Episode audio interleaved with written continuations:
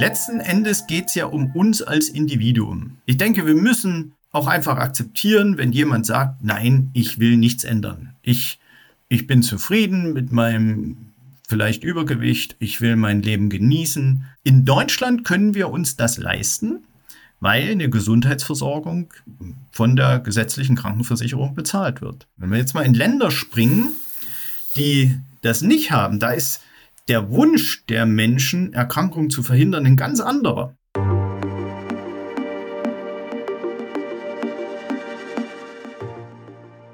Roton Diabetologie, der Podcast für ExpertInnen. Hier wird alles besprochen, was mit Diabetes zu tun hat.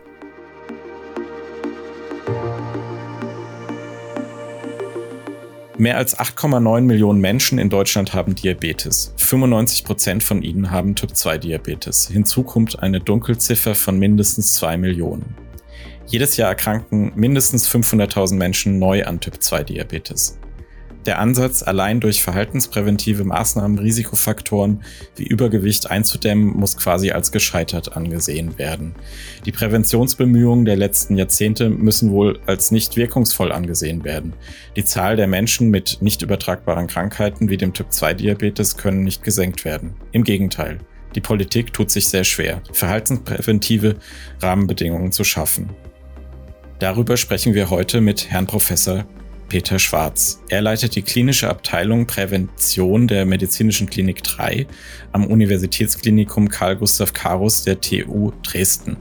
Professor Schwarz ist auch erster Vorsitzender der Arbeitsgemeinschaft Prävention der DDG und noch in diesem Jahr wird er Präsident der International Diabetes Federation, des Weltdiabetesverbandes sozusagen.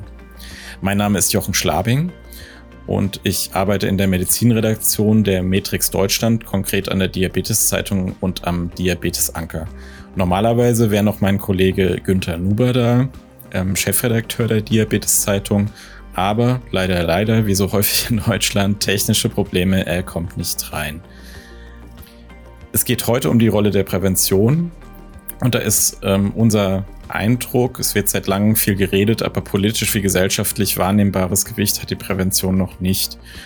Heute wollen wir deshalb in Oton Diabetologie die Gelegenheit nutzen, einmal ausführlich zu reden mit dem Fachmann, der gerade in der Diabetologie wie kein zweiter in Projekten, Diskussionen und auch Ideen zur Diabetesprävention steckt. Herzlich willkommen, lieber Herr Professor Schwarz. Wie geht es Ihnen und wie hat Ihr Tag heute begonnen?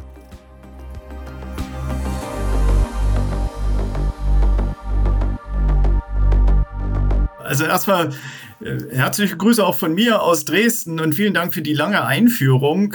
Wie hat mein Tag heute begonnen? Ähm, schneereich, weil ich musste gleich früh äh, vor unserem Haus den Schnee beiseite kehren, weil das muss man ja machen in Deutschland, dass dann der Bürgersteig geklärt ist. Und dann habe ich die Tochter in die Schule gefahren. Also die einfachste Frage, die ich stellen kann, wenn Sie Bundesgesundheitsminister wären, was wäre denn das erste und wichtigste Unterfangen, das Sie in Sachen Diabetesprävention großflächig mit anschieben würden? Sie lachen mich jetzt gleich aus. Ich würde wahrscheinlich sagen, das ist jetzt eine sehr spontane Antwort, weil die äh, Frage auch sehr spontan unerwartet kommt. Ich würde wahrscheinlich äh, Strukturen entwickeln, dass wir das Fasten in Deutschland ähm, stärker publik machen, praktische Angebote machen und auch unterschiedliche Formen des Fastens unterstützen. Ganz besonders würde ich wahrscheinlich das Fasten für zwei Wochen mit einer null Kilokalorien Diät dort propagieren. Ich war, bin vor zwei Tagen aus Pakistan zurückgekommen äh, von einer Konferenz zum Fasten und Diabetes dort und da sagte ein Kollege, das ist ja eine Wasserdiät, die sie da propagieren. Und genauso ist es auch. Also spontan gesagt würde ich wahrscheinlich das machen. Die politisch korrekte Antwort wäre wahrscheinlich gewesen zu sagen, man investiert in Strukturen und man investiert in die Wahrnehmung der Prävention, also Verhaltens- und Verhältnisprävention. Als Politiker wahrscheinlich mehr in die Verhältnisprävention da stimme ich Ihnen so ein bisschen zu, was Sie in Ihrer Einführung gesagt haben, dass wir da an vielen Stellen gescheitert sind, weil Sie hatten es ja auch erwähnt, dass ich äh, jetzt Präsident-elect der International Diabetes Federation bin. Das ist der Zusammenschluss aller Diabetesgesellschaften weltweit, also auch der europäischen, auch der amerikanischen und bin dadurch viel in der Welt unterwegs und sehe natürlich viele Länder, die Präventionsmaßnahmen in ihrer Versorgung integriert haben. Und da sind viele Länder uns bei weitem voraus, gerade in Asien. Da kann man vielleicht schon konstatieren, dass wir da in puncto Verhaltens- und Verhältnisprävention gescheitert sind. Auf der anderen Seite, seit drei Jahren gibt es die DIGAs in Deutschland. Und das ist eigentlich der Sprung aus dem Mittelalter der Digitalisierung ganz nach vorne und die allermeisten Digas, gerade die, die gut wirken, setzen auf Verhaltensmaßnahmen, allerdings bei Patienten, aber letzten Endes ist das auch eine klassische Prävention. Ich stimme nicht ganz zu, dass wir da in Deutschland komplett gescheitert sind, weil viel Know-how, viel Innovation ist aus Deutschland gekommen, aber es wird eben vorwiegend in anderen Ländern umgesetzt. Da werde ich später auch nochmal drauf äh, zurückkommen. Ich hatte ja auch die 500.000 Menschen mit der Diagnose Typ 2 Diabetes erwähnt. Mit welchen realistischen Maßnahmen ließe sich das denn verhindern oder in welchem Ausmaß ließe sich das denn überhaupt verhindern? Ich muss ja erstmal korrigieren, das sind nicht 500.000 Menschen mit Typ 2 Diabetes, sondern ich denke, es sind 7,5 Millionen oder sogar 8 Millionen Menschen mit Typ 2 Diabetes äh, in Deutschland. Und da denken wir jetzt spontan, oh Gott, das ist ja eine unheimlich hohe Zahl. Ähm, wir sind eigentlich im weltweiten Vergleich fast diabetesfrei entschuldigen, wenn ich das so, so frech sage, aber wenn wir in Länder gehen, wie zum Beispiel Pakistan, habe ich eben erwähnt, oder auch Iran, da reden wir über 17 Prozent Prävalenzdiabetes. Wenn wir in arabische Länder gehen, die Emirate und so, da reden wir über 23 bis 27 Prozent Prävalenz. Wenn wir nach Saudi-Arabien gehen, reden wir über eine Prävalenz von im Moment 52 Prozent Diabetes. Also jeder zweite ist Diabetiker und zwei Drittel der Bevölkerung ist aber noch jünger als 35 Jahre. Ja, verglichen damit haben wir in Deutschland, muss man sagen, kein Diabetesproblem. Nur realistisch gesprochen ist ja unsere Wahrnehmung eine andere. Der Kollege, der in Deutschland arbeitet, sieht natürlich eine kontinuierliche und für unsere Verhältnisse stark wachsende Anzahl von Menschen mit Diabetes. Und um auf Ihre Frage zurückzukommen, was kann man da machen? Ich habe vor einigen Wochen, hat mich ein Patient spontan gefragt, was kann ich machen, ein Typ-2-Diabetiker, was kann ich machen, um meinen Diabetes loszuwerden? Und ich habe ihm sehr spontan geantwortet und habe gesagt, ja, du müsstest drei Jahre konsequent deine Ernährung umstellen oder zwei Jahre dich im Alltag deutlich mehr bewegen, also 10.000 Schritte am Tag oder zwei Wochen mit einer Null-Diät fasten. Und jetzt komme ich wieder auf das Fasten. Tatsächlich ist es so, dass wir heute viel mehr wissen als vor 20 Jahren und vor 20 Jahren hat von uns keiner zum Beispiel an das Leberfett gedacht. Ja, wir dachten, es ist eben die Ernährung, die Bewegung und der, das Bauchfett, was die Menschen Diabetes bekommen lässt. Das ist auch richtig. Ja. Das Bauchfett produziert mehr als 300 bekannte Hormone und insgesamt mehr als 800 bekannte Substanzen und viele davon bewirken, dass wir Diabetiker werden. Aber seit einigen Jahren wissen wir auch, das Leberfett ist gefährlich. Und wenn Sie etwa 100 Gramm Fett in der Leber haben, werden sie zum Non-Responder für körperliche Aktivität. Das heißt also, sie laufen 10.000 Schritte, es wirkt aber nur wie 1.000 oder 2.000 Schritte. Und warum sage ich das so ausführlich? Weil um das Bauchfett loszuwerden, das geht nur über Bewegung. Wenn Sie aber gleichzeitig Leberfett haben, dann wirkt die Bewegung nicht mehr und damit zeigt sich das schon, man ist in einer Sackgasse drin oder man ist in einem Teufelskreis gefangen wo man vom Diabetes eigentlich nicht mehr loskommt. Und um Ihre Frage, die sieben oder acht Millionen Menschen mit Typ 2 Diabetes, was können die machen, um den Diabetes loszuwerden, gibt es tatsächlich eine Studie aus England, die vor sechs Jahren gezeigt hat, dass wenn man das Leberfett los wird, kann man eine Remission eines Typ 2 Diabetes erreichen. Also Remission heißt, dass der Diabetes wieder weg ist.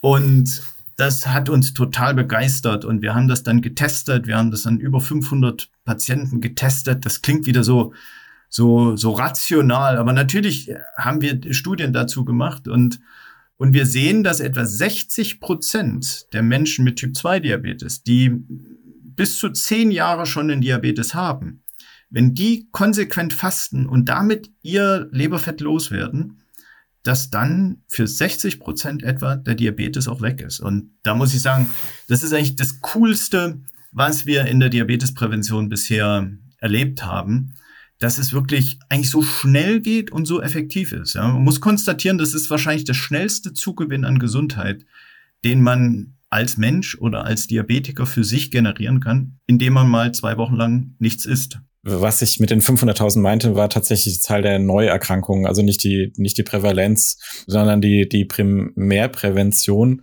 Ach so, ja, da haben Sie natürlich recht, ja. Da sind Sie jetzt auch auf einige Punkte schon, schon eingegangen. Welche Forschungsprojekte im Bereich der Primärprävention sind denn aus Ihrer Sicht momentan die, die wichtigsten?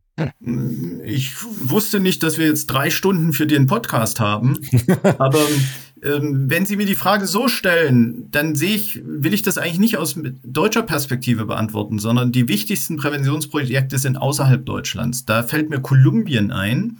Kolumbien hat eine sehr strikte Maßnahme ergriffen, dass Menschen sich mehr bewegen, indem sie an Wochenenden das Autofahren verboten haben. Stellen Sie sich das mal in Deutschland vor, das würde jemand machen. Sie können in Bogota, können Sie am Wochenende auf allen Straßen mit dem Fahrrad fahren, Skateboard fahren. Und das ist so die Strategie der Regierung, um eigentlich zu mehr Bewegung anzuhalten. Ein anderes Beispiel ist Pakistan. Pakistan ist das Land auf der Welt mit der modernsten Gesundheitspolicy, was Diabetes anbelangt. Ja, nur keiner von uns hat Pakistan auf dem Schirm. Pakistan hat, da hat die Zivilgesellschaft in Pakistan Druck gemacht auf den Finanzminister und den Gesundheitsminister und die haben eine hohe Steuer auf gesüßte Getränke und auch Getränke mit Zuckersatzstoffen gestartet. Das ist jetzt sechs Monate her. Und man sieht, dass der Verkauf von eben krankmachenden Softdrinks, sowohl die mit Zucker als auch die mit Zuckersatzstoffen, dass der drastisch zurückgeht und der Verkauf von Wasser deutlich nach oben geht. Und die Industrie hatte im Vorfeld da ganz heftig dagegen gekämpft und haben gedroht, dass ganz viele Arbeitsplätze verloren gehen und so. Das war also politisch angespannte Situation. Und was passiert jetzt, ist, dass häufig der Verkauf von Wasser ja von den gleichen Firmen gemacht wird, wie die, die, ich will jetzt bewusst nicht den Namen eines großen Cola-Produzenten in den Mund nehmen.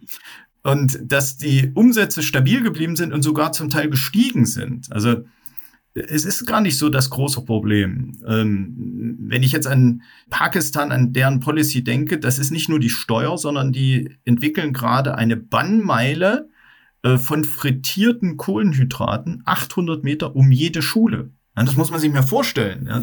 Auch in Deutschland würde jeder sagen, das ist ein Eingriff in die unternehmerische Freiheit, dass verboten wird, dass ich eine Dönerbude oder eine Frittenbude vor eine Schule stelle.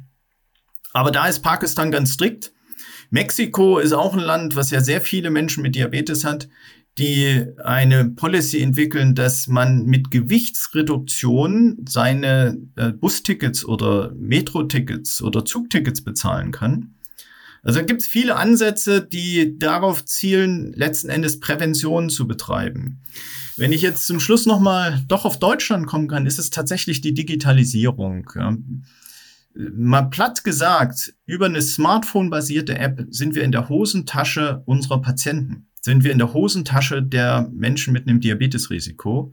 Und wenn wir diese, diesen Zugang klug nutzen und Menschen motivieren, ihren Lebensstil zu ändern, dann kann das funktionieren. Jeder von uns trifft etwa 1800 Entscheidungen jeden Tag. 450 bis 500 Entscheidungen haben mit unserem Lebensstil, also auch mit unserem Essverhalten zu tun. Und jetzt stellen Sie sich vor, Sie würden über so eine Smartphone-basierte App Menschen motivieren, nur zehn dieser Entscheidungen, also zehn von den 500, äh, positiv zu beeinflussen. Dann ist das über ein Jahr hinweg gesehen eine Gewichtsreduktion von fast zehn Kilogramm. Und das ist, erlauben Sie mir das einfach so platt zu sagen, das ist cool. Ja, weil es ist, man zwingt niemanden etwas zu machen, sondern man motiviert. Man motiviert aus der Hosentasche heraus und kann damit eine nachhaltige Lebensstiländerung bewirken. Und das ist das, was uns viele, viele Jahre in der Prävention gefehlt hat, so einen direkten Zugang zu haben. Und deswegen glaube ich, dass wir im Präventionssektor durch die Digitalisierung sicherlich viele gute Angebote in Zukunft haben werden. Also vielen Dank für den großen Schwung, erst international und dann wieder zurück auf Deutschland. Es gibt auch ein hochinteressantes Eckpunktepapier Ihrer Arbeitsgemeinschaft. Das nehmen wir auch in die Show Notes. Dort verweisen Sie auch auf die Schwierigkeiten der Menschen, ihren Lebensstil zu ändern.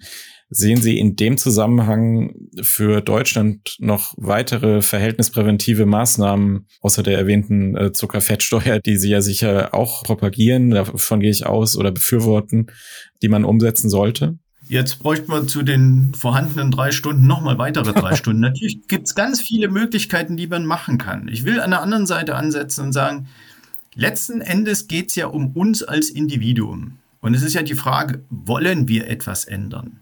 Ich denke, wir müssen auch einfach akzeptieren, wenn jemand sagt, nein, ich will nichts ändern. Ich, ich bin zufrieden mit meinem vielleicht Übergewicht, ich will mein Leben genießen und Punkt, ich will nichts ändern. In Deutschland können wir uns das leisten, weil eine Gesundheitsversorgung von der gesetzlichen Krankenversicherung bezahlt wird. Schauen wir uns das weltweit an, sind es nur 13 Prozent der Menschen weltweit, die eine Krankenversicherung haben, die eben in so einer Situation etwas bezahlt. Wenn wir jetzt mal in Länder springen, die das nicht haben, da ist der Wunsch der Menschen, Erkrankungen zu verhindern, ein ganz anderer.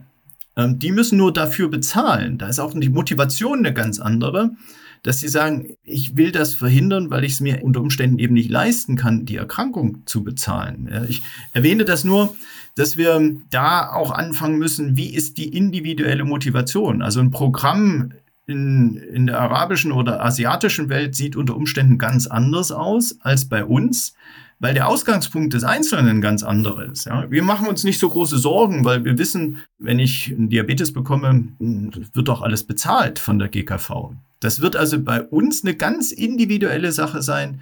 Will ich diese Erkrankung für mich verhindern? Und häufig ist es der Vater oder die Mutter oder die Großeltern oder Geschwister, die eben die Erkrankung haben und dann vielleicht Komplikationen der Erkrankung, einen Herzinfarkt gehabt, einen Schlaganfall oder eben auch dieses diabetische Fußsyndrom, dass man dann sagt, nee, das will ich nicht. Also ich sage das nur aus dem Grund, die Motivation äh, kann eine ganz andere sein. Und äh, jetzt kommt aber die Krux in Deutschland. Der, der motiviert ist, etwas für sich zu tun, ist auch heute noch in Deutschland in vielen Fällen alleine gelassen. Wenn der nämlich eine Unterstützung sucht, was kann er machen? Wo kriegt er Unterstützung, um Prävention zu betreiben?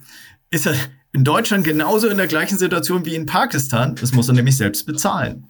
Ja, es gibt praktisch keine äh, Programme der gesetzlichen Krankenversicherung für Prävention. Es gibt einen Präventionsparagraphen, Paragraph 20 SGB 5.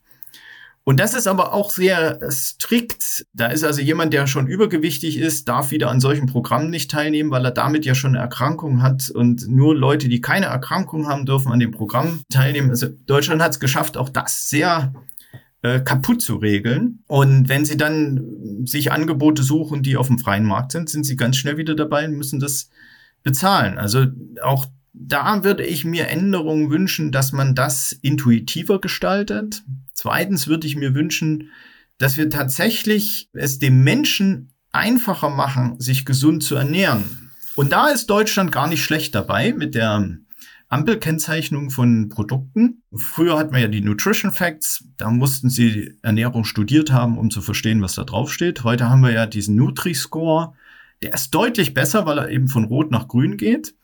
Nur ist es häufig so, dass, wenn Sie dann drauf gucken, wissen Sie auch nicht genau, was das jetzt bedeutet. Ist das Produkt, was ich in der Hand habe, jetzt ein gesundes oder nicht? Je einfacher, desto besser. Also Rot, Gelb, Grün. Ampelfarben versteht jeder. Ähm, Rot einmal im Monat, Gelb einmal die Woche, Grün jeden Tag. Das würde jeder sofort äh, intuitiv äh, verstehen können, weil die falsche Ernährung passiert ja nicht in unserem Magen, sondern die passiert im Supermarkt, wenn ich im Regal nach dem Produkt kaufe. Wenn ich das Produkt dann habe und es steht im Kühlschrank, dann sage ich mir, es ist ja da, dann muss ich es auch aufessen. Also es ist immer besser, wenn es gar nicht erst in den Kühlschrank oder gar nicht erst ins Haus kommt. Das ist eben der Punkt, wenn ich einkaufe. Und wir sind ja ferngesteuert, wenn wir im Supermarkt sind. Ich habe mal einen Artikel geschrieben, da habe ich das als Toxic Food Environment beschrieben, also toxisches Lebensmittelumfeld. Und wenn Sie so einen Supermarkt kritisch analysieren, sind Sie schon nicht mehr Herr Ihrer Sinne, wenn Sie die Tür durchlaufen haben in den Supermarkt, weil dann sind ist die Musik, dann sind es auch Töne im ja nicht hörbaren Bereich, die ihr Verhalten beeinflussen, Gerüche, wo sind Produkte positioniert und da gibt es eine ganze Wissenschaft, wie wird die Verpackung gemacht, um den Verbraucher zum Greifen zu leiten und so. Das ist auch total faszinierend, das zu erleben. Aber wenn man das eben so ein bisschen unterbrechen würde und würde sagen, Produkte haben jetzt mal ganz banal gesagt, die haben eine grüne Verpackung, eine gelbe oder eine rote, das würde sehr gut funktionieren. Das hat in Australien beim, äh, bei Zigaretten sehr gut funktioniert und hat das Rauchverhalten ganz drastisch beeinflusst, viel stärker als in Deutschland. Und dann ist es natürlich so, sollte alles, was mit Bewegung zu tun hat, äh, sollte viel mehr auch in unseren Alltag integrierbar sein. Ja, da sind wir ja nicht so gut dabei. Wir fahren mit unserem Auto selbst 500 Meter bis zum Supermarkt oder so wie ich es heute Morgen gemacht habe. Ich habe eben die Tochter in die Schule gefahren. Ja, ich bin, ich mache genau die gleichen Sachen, die ich kritisiere, eben zum Teil auch selbst falsch. Und da würde ich mir sehr viel mehr Verständnis oder sehr viel Aktivität der Gesundheitspolitik wünschen. Weil manchmal sind es kleine Maßnahmen, die sehr viel erreichen können. Amerika geht da ja einen anderen Weg, dass man entweder bestraft wird, wenn man Risikofaktoren hat, oder belohnt wird, wenn man die Risikofaktoren los wird, also wenn man Gewicht verliert oder so, oder wenn man sich äh, mehr bewegt oder Sport macht. Auch ein interessanter Ansatz ist aber etwas, was in Deutschland, glaube ich, in der deutschen Gesundheitspolitik nicht durchsetzbar wäre. Ja, vielen Dank. Sie erwähnen in Ihrer Arbeitsgemeinschaft auch besonders gefährdete Bevölkerungsgruppen. Welche sind es denn zum Beispiel? Und ist es nicht so, dass vielleicht jeder Bundesbürger heutzutage als gefährdet in irgendeiner Form äh, gelten kann?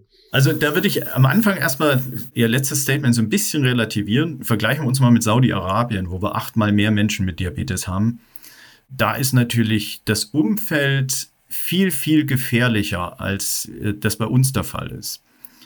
Jetzt äh, können wir uns aber darauf nicht ausruhen. Auch wir haben eine starke Zunahme von Menschen mit Diabetes. Und ist jetzt jeder gefährdet? Ich würde eigentlich sagen, nein. Natürlich könnte man argumentieren, dass jeder in dem gleichen Umfeld lebt und es ist ja unser Umfeld, was äh, uns unter Umständen gefährdet. Aber ganz viele Menschen haben ja auch kein Diabetesrisiko ja, und schaffen es eben nicht zuzunehmen und leben auch einen gesunden Lebensstil. Die können also trotz dieses Umfelds sich gesund ernähren, sich gesund bewegen und dem Diabetes im wahrsten Sinne des Wortes davonlaufen. Von daher würde ich sagen, es ist nicht jeder gefährdet. Allerdings ist unser westlicher Lebensstil schon etwas, was eine Gefährdung per se darstellt. Und ich will nur ein Beispiel bringen. Ich hatte ja vorhin auch bei der Steuer in Pakistan die Zuckerersatzstoffe erwähnt.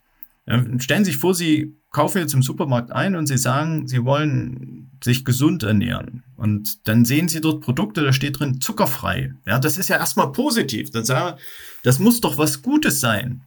Und wenn Sie es dann probieren, schmeckt es aber süß. Warum? Weil eben Zuckerersatzstoffe sind. Ja, das heißt, das Label zuckerfrei stimmt, aber es sind Zuckerersatzstoffe drin. Vor zehn Jahren hat sich da keiner Gedanken drüber gemacht. Heute wissen wir, wenn Sie eine bestimmte Menge Zuckerersatzstoffe pro Tag überschreiten, dann verändert das das Mikrobiom. Das heißt, es verändert die Bakterienzusammensetzung in Ihrem Darm. Das sind 13 verschiedene Bakterienstämme, die in den Darm einwandern, je nach Zuckerersatzstoffen, die Sie gerne essen. Und da könnte man das sagen, ist mir doch egal, was ich da für Bakterien im Darm habe. Man verdaut immer noch genauso gut. Aber das Blöde ist, diese Bakterien produzieren Fettsäuren. Ja, als sozusagen als deren Stuhlgang, könnte man sagen. Und die sind dann im Darm und diese Fettsäuren nehmen wir über die Darmwand genauso auf wie das Fett aus dem Tiramisu. Und das Blöde ist, das sind aber mehrfach oder ganz stark gesättigte Fettsäuren, die wir so gut wie nicht verstoffwechseln können. Und wo landen die? In der Leber. Und die machen eine Leberverfettung und darüber wird man dann zum Non-Responder für körperliche Aktivität. Also es kann die eigentlich richtige Intention, sich gesund zu ernähren, auch aufs Glatteis führen, wenn man sich entscheidet, eben Zuckerersatzstoffe anstatt von Zucker zu sich zu nehmen. Und man damit eine Leberverfettung begünstigt, die dann noch viel schneller zum Diabetes führt. Ich will jetzt aber keineswegs irgendein Szenario zeichnen, dass es gefährlich ist, sich gesund äh, zu ernähren, sondern man muss ihm überlegen, was man macht. Ja? Ich sage immer gerne, alles, was unverpackt ist und aus der Region kommt, da können Sie ziemlich sicher sein, dass das gesünder ist alles, was irgendwo verpackt ist und lange Anfahrtswege hat oder aus China kommt, da ist die Wahrscheinlichkeit, dass was Ungesundes dabei ist, viel höher. Es gibt 38 Zuckerersatzstoffe in der EU und 36 äh, davon zerstören das Mikrobiom. Die zwei, die das nicht machen, ist Stevia und Erythrit. Und Das wäre so, so ein Punkt, wo ich sagen würde, wenn wir uns alle als gefährdet betrachten, ist das ein Punkt, wo wir was dagegen unternehmen können. Sie hatten aber initial gesagt, wer ist gefährdet? Das sind natürlich die Kinder, die heute schon eben stark übergewichtig werden. Und das hat viele Facetten. Das ist auch wieder der Lebensstil. Das ist aber auch der Bewegungsalltag immer mehr zurückgeht. Ich nehme wieder mal das Beispiel, was ich heute Morgen gemacht habe, als Helikoptervater die Tochter in die Schule gefahren habe. Ja, das führt natürlich dazu, dass sich die Tochter weniger bewegt. Und, aber das sind viele kleine Bausteine, die letzten Endes den bewegten Alltag unserer Kinder reduzieren. Und dann die Ernährung dazu und dann sind schon Kinder übergewichtig und die tragen ein lebenslanges Rucksäckchen oder manchmal einen ganz großen Rucksack mit sich herum, äh, der Adipositas bedeutet und der dann später Diabetes und dann später Herzinfarkt oder Schlaganfall bedeutet. Und eine andere Gruppe sind Frauen, die während der Schwangerschaften Diabetes haben, also den sogenannten Schwangerschaftsdiabetes, der zum Ende der Schwangerschaft hin auftritt und dann nach der Schwangerschaft wieder weg ist. Und äh, die, die Frauen haben von jeher eine entweder weniger Zellen, die Insulin produzieren oder haben eine sehr eingeschränkte Möglichkeit, den Zuckerstoffwechsel zu regulieren. Und das führt dann eben in den Jahren nach dem Schwangerschaftsdiabetes auch zum Diabetes mellitus. Und da könnte man jetzt sagen, Mann, das ist doch, das ist doch eigentlich toll, wenn wir das wissen während der Schwangerschaft, dann sollte man doch was machen, um den Diabetes zu verhindern.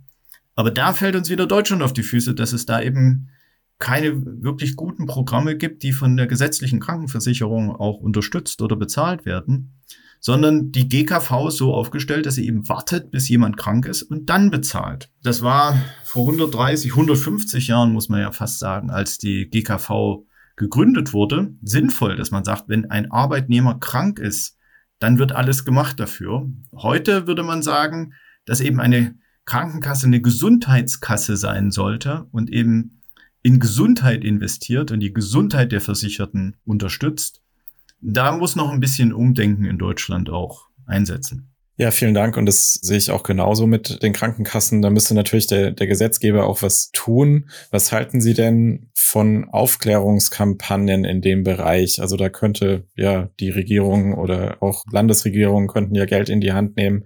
Wo müssten diese stattfinden, wenn die effektiv sein sollen?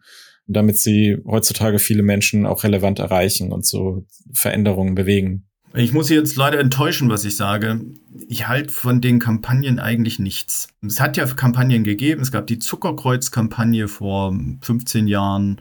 Es hat auch immer mal wieder Kampagnen gegeben, wo es um Übergewicht und sowas ging. Und die haben in der Regel nicht viel bewirkt. Es hat auch Kampagnen gegeben für mehr Bewegung und so. Auf der anderen Seite gibt es Kampagnen, die gut funktioniert haben. Ja, jeder von uns kann sich wahrscheinlich an diesen Spot erinnern, wo es um HIV-Prophylaxe ging, wo eben der so ein bisschen schüchterne junge Mann im Supermarkt die Kondome unter einer Zeitung versteckt und dann auf das Band legt und dann die Kassiererin die nimmt und dann wollte sie sie scannen und dann war da kein Preis drauf und was macht die und die ruft ganz laut, ey Erna, was kosten denn die Kondome? Und der schüchterne Junge ist ganz rot geworden. Das, das hat funktioniert. Ja, beim Diabetes haben die Kampagnen nicht funktioniert. Und äh, wenn man jetzt sagen will, warum, ja, das ist ja ein Thema, was wir nicht hören wollen. Das ist genauso eine Kampagne, wenn es um Adipositas geht, die wollen wir nicht hören. Bei Krebs sind wir schon wieder, da ist die Betroffenheit eine andere. Ja. Da wollen wir schon viel eher was dagegen tun. Deswegen würde ich eigentlich, Sie haben vorhin gesagt, wenn ich Gesundheitsminister wäre, wahrscheinlich sogar von solchen Kampagnen abraten, sondern eher die Nahrungsmittelkennzeichnung mit der Ampelfarbe äh, verbinden und dazu eine Kampagne machen. Was bedeutet Rot, Gelb, Grün? Ich habe aber auch mal einen Artikel geschrieben, habe ich gesagt, wir müssten eigentlich überlegen, dass die Nahrungsmittelhersteller mit ins Boot geholt werden, weil die wissen sehr genau, was ihre Produkte machen. Die sind gerade die großen Konzerne untersuchen das sehr genau. Die reden da nicht drüber, aber die, um ihre Risiken einzuschätzen, wissen die ganz genau, wie gesund oder ungesund ihre Produkte sind. Und jetzt stellen Sie sich doch mal vor, man würde die Nahrungsmittelhersteller für die gesundheitlichen Wirkungen und Nebenwirkungen haftbar machen.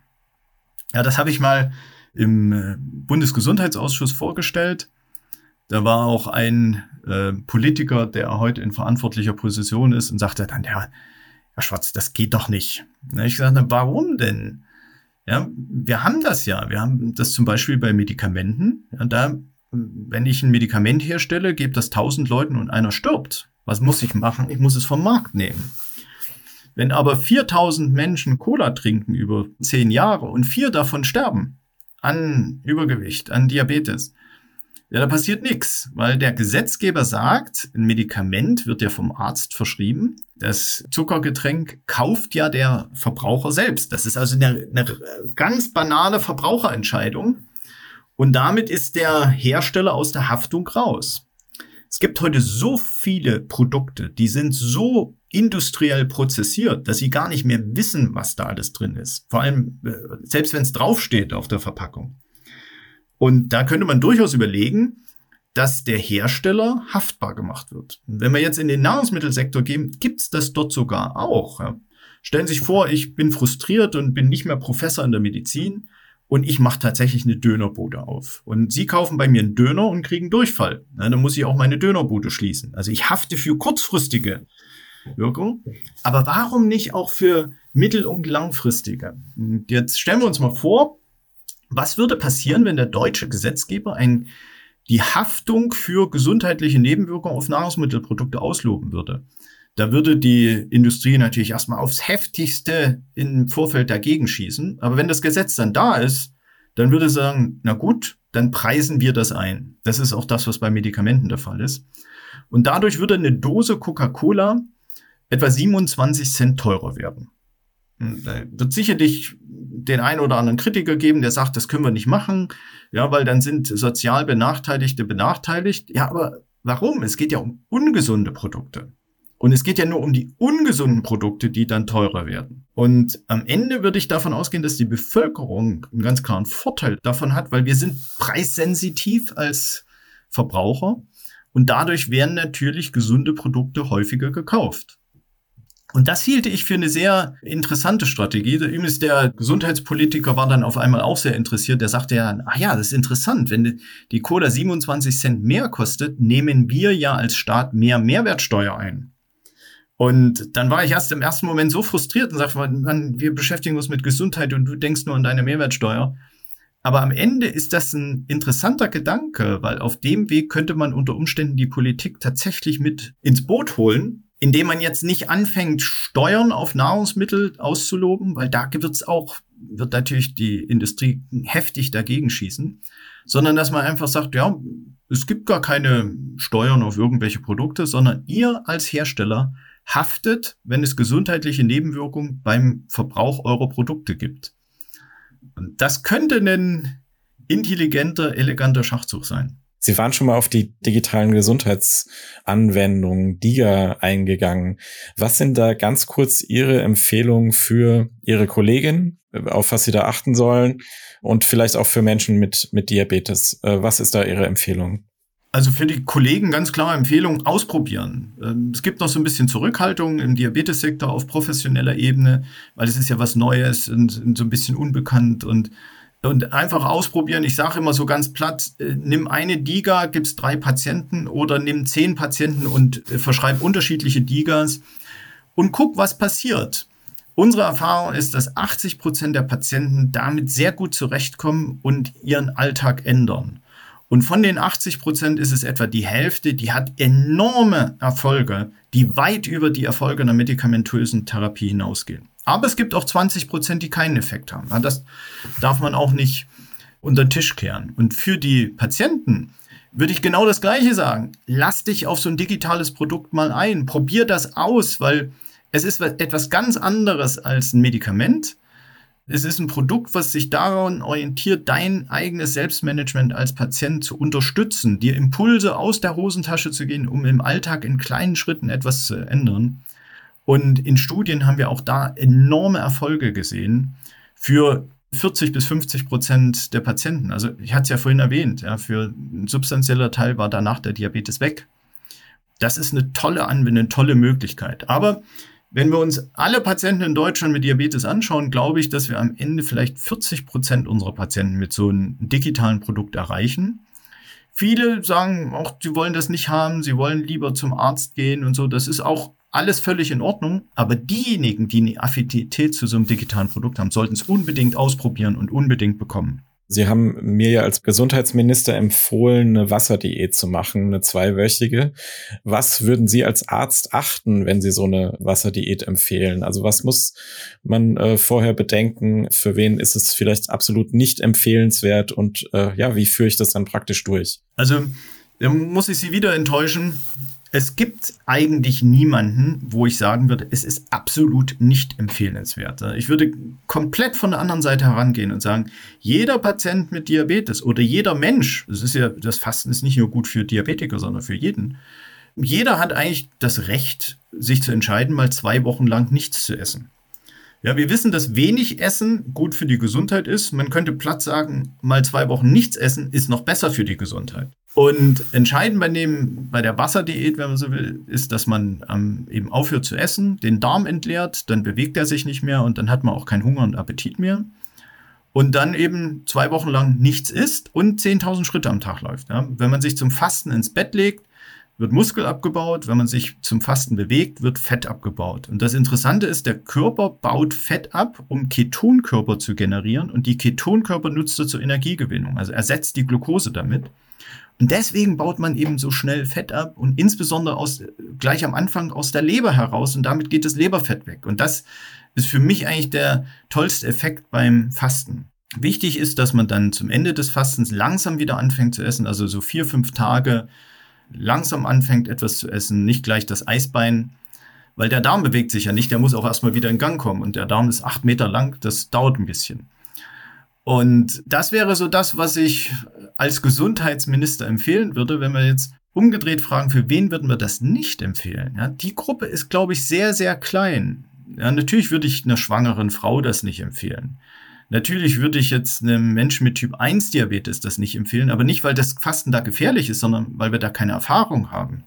Das ist ja eine ganz alte Therapieform, von der wir in der Medizin eigentlich ganz wenig Erfahrung haben, weil wir das alles vergessen haben in anderen Kulturen, in anderen Ländern das aber ganz breit eingesetzt wird.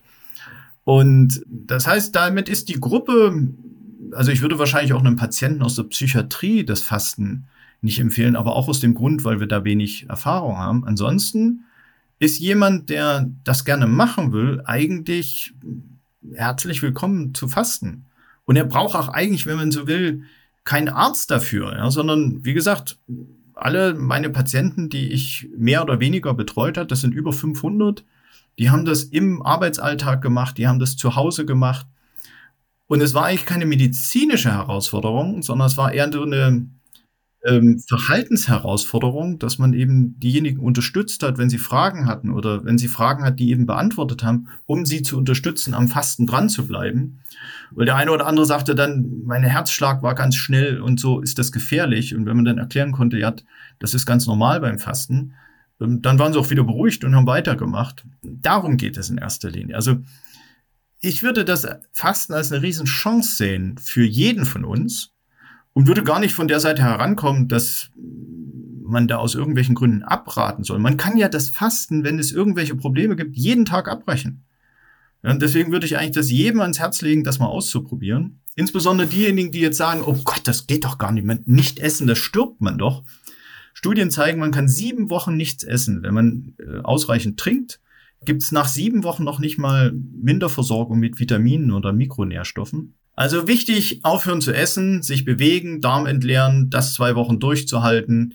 Und diejenigen, die das sich entscheiden, das anzufangen, halten das auch in der Regel durch. Ich habe keinem Patienten gesagt, du musst fasten, sondern ich habe immer erzählt, was kann man erreichen, wenn man fastet. Und habe dann immer gesagt, lasst euch das durch den Kopf gehen. Und wenn ihr Lust drauf habt, wenn ihr das machen wollt, schreibt mir eine E-Mail, dann gehen wir das nochmal durch. Und manche riefen dann an und sagten, sie hätten eine Frage. Und ich war dann so in dem Duktus zu erzählen, was man beim Fasten beachten muss. Und dann sagten die, nee, nee, das brauche ich gar nicht. Ich bin schon am Tag 13. Ich wollte nur wissen, wie ich das Fasten breche. Also das zeigt so ein bisschen, der, der motiviert ist, der macht das auch alleine. Und es spricht nichts dagegen, das alleine zu machen. Wie gesagt, wenn man anfängt und man merkt, es gibt irgendwelche Nebenwirkungen, dann kann man ja auch abbrechen. Aber ähm, ich habe noch keine, bei den 500 Patienten noch keine schwerwiegende Nebenwirkung erlebt. Deswegen, warum sollte man jemandem abraten? Sie waren jetzt mehrmals darauf eingegangen, dass Sie Ihre Tochter zur Schule gefahren haben und Sie haben ein schlechtes Gewissen deswegen. Was tun Sie denn selbst persönlich für Ihre Prävention in Ihrem Alltag? Mein Mobiltelefon hat mich mobil gemacht. Das ist so, ich kann gar nicht sagen, wann das angefangen hat, aber wenn mich jemand auf meinem Telefon anruft, stehe ich erst auf und nehme diesen Anruf erst an, wenn ich aufgestanden bin. Und während des Telefonierens laufe ich hin und her. Und Sie können sich vorstellen, als zukünftiger Präsident der Internationalen Diabetesgesellschaft rufen mich viele Leute an. Das heißt, eigentlich sind all die Leute, die mich anrufen, ein Teil meiner Gesundheit. Und ich habe ja selbst auch oft gefastet, also 16 Mal, glaube ich, mittlerweile schon. Und ich habe es geschafft, dass ich meinen Ernährungsalltag also auf ganz viele Salate umgestellt habe. Das ist ein Abenteuer am Anfang gewesen, wie viele leckere unterschiedliche Salate es gibt. Hab da also eigentlich so ein bisschen eine Low-Carb-Ernährung angefangen umzusetzen und das hat mir auch sehr geholfen. Und ähm, das ist so das, was ich eigentlich für mich in meinem Alltag mache. Bewegung, Low Carb und einmal im Jahr Fasten. Vielen Dank. Herr Professor Schwarz, Sie haben ja erwähnt, äh, eigentlich müssten wir noch viel äh, länger reden. Wir laden vielleicht äh, Sie einfach nochmal in den Podcast ein und dann versuchen wir den vielleicht mal bei einem Spaziergang zu machen und nicht im Sitzen hier vom Computer. Schöne Idee. Und äh, unsere, unsere Technik, ähm, Herr Nils Kräft, der kann schon mal überlegen, wie er das dann umsetzen äh, kann mit der Aufnahme. Vielen Dank, Nils. Ihnen, Herr Professor Schwarz, äh, herzlichen Dank für das freundliche Gespräch, für die aktuellen und interessanten Informationen. Ich danke Ihnen für die Einladung zu dem Podcast. Gerne. Das war O-Ton Diabetologie, der Podcast für Diabetesexpertinnen und Experten.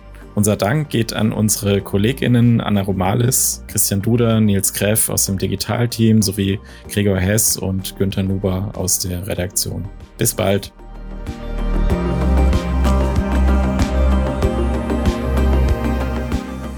Das war O-Ton Diabetologie, der Podcast für Diabetesexpertinnen. Dieser Podcast richtet sich an Diabetesteams sowie Medizinstudierende und Interessierte.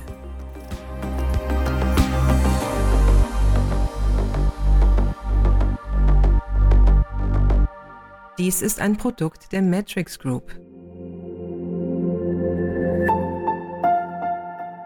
We Care for Media Solutions.